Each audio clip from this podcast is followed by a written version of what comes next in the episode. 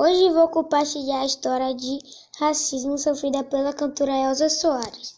A mãe dela trabalhava no prédio que não era permitido pegar o elevador social, porque elas eram negras e empregadas.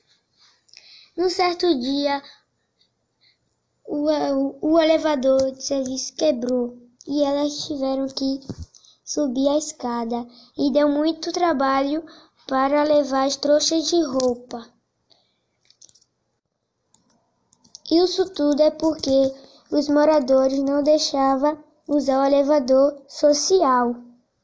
E essa história faz a gente pegar a reflexão